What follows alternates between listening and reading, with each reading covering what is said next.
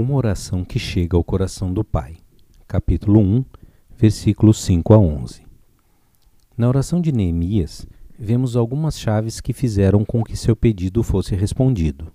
1. Um, ele conhecia a natureza de Deus. Sabia que o Senhor é o Deus que sustenta a sua própria palavra, Deus guardador das alianças. Capítulo 1, versículo 5. Toda a palavra falada pelo Senhor tem nele mesmo o sim e o amém. Por isso, a fidelidade de Deus à Sua palavra é a garantia de que o que Ele falou vai se cumprir. Essa é a sua parte. Quando nos colocamos na atitude correta, na posição certa, com o coração sincronizado com o dele, não haverá impedimento para a realização do que o nosso amado Senhor falou. Neemias aprendeu que a própria natureza do Senhor o levaria a fazer aquilo que havia prometido. Em Deus não há mudança, nem sombra de variação. Uma das figuras usadas na palavra para representar o Senhor é a rocha. Ele é firme e imutável. Se ele falou, assim será. 2. Coração sacerdotal. Ele comprometeu-se a si mesmo nos pecados de seus pais. Viu que essa foi a razão do cativeiro e o arrependimento seria o requisito para ser novamente ajuntado das nações e colocado de novo na Judéia. Neemias assume a condição de alguém que leva a carga que não seria sua, assume a culpa de um pecado que ele, pessoalmente, não cometeu. Sente a dor que o próprio Deus sentia ao ver seu povo separado e escravizado. A compaixão é uma das mais fortes características do discípulo de Cristo, pois aprendeu a sentir o que Cristo sente em relação aos que sofrem. A oração sacerdotal não é um ofício que se envia a Deus com um pedido importante. É participar das dores do que sofre, é chorar com o que chora, é lutar a luta dos desvalidos, é entrar no desespero de quem não tem mais saída, é sentir a agonia daquele que perdeu a esperança. Isso é ser parecido com Cristo e é ter o mesmo sentimento que houve nele. Dificilmente um obreiro alcançará o alvo do ministério se não houver em si esse coração sacerdotal. Tomemos cuidado para que as nossas orações não sejam carregadas de dor pelo nosso próprio sofrimento.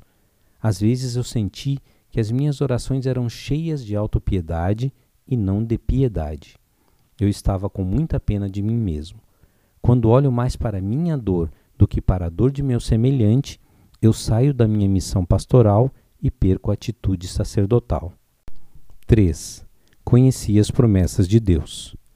Ele orou segundo as promessas que o povo havia recebido de Deus.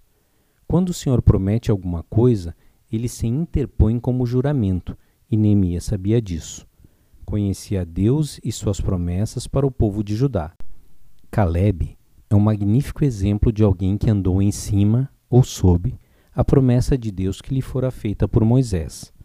Os 45 anos que ele peregrinou no deserto, voltando do ponto mais próximo da terra prometida para caminhar no deserto novamente, vendo pessoas de sua geração morrer uma a uma, sentindo o calor abrasador, as disciplinas do Senhor, convivendo com um povo que não tinha temor do Senhor e ainda assim se manteve fiel e leal, mostram para nós o que é a resolução de confiar na promessa e andar nela, não obstante todo um quadro adverso. As promessas de Deus são como um vácuo que nos puxa para a frente. Quanto mais claras são as promessas em nosso coração, quanto mais apegados a elas, mais força teremos para caminhar para o alvo da nossa vida. 4. Conhecia os tempos e as épocas. Dá-me graça hoje diante desse homem. Capítulo 1, versículo 11. Ele sabia que chegara o tempo da libertação de Israel e sabia que aquele rei era um instrumento que Deus iria usar naquele momento.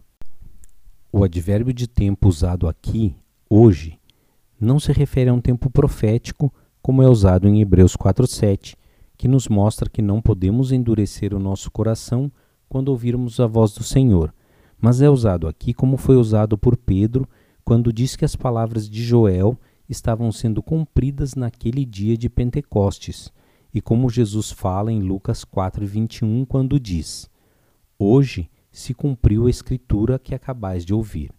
Ou seja, o hoje usado por Neemias se referia a um momento que foi gerado naqueles meses de oração e afinamento de seu coração com o coração do Senhor.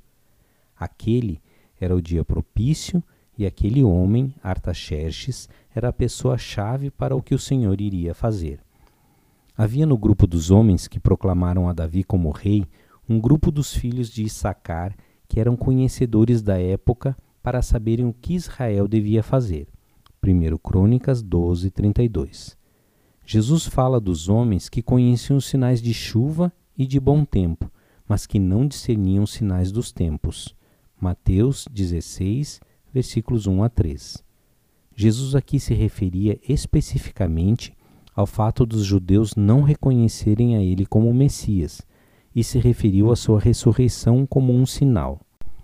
Precisamos compreender que momento é esse em que vivemos e o que o Senhor quer que façamos hoje, nesse tempo presente, neste ano.